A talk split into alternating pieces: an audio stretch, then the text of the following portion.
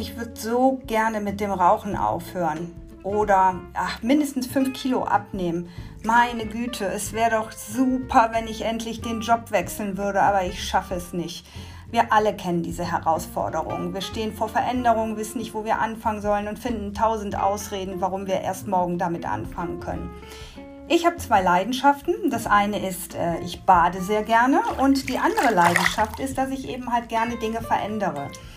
Also packe ich beides zusammen in einen Badewannen-Podcast. Hier teile ich mit euch Impulse, gebe Ideen, Anregungen, wie ihr Veränderungen äh, anfangen könnt und ähm, ja, wie sie euch vielleicht motivieren, endlich anzufangen.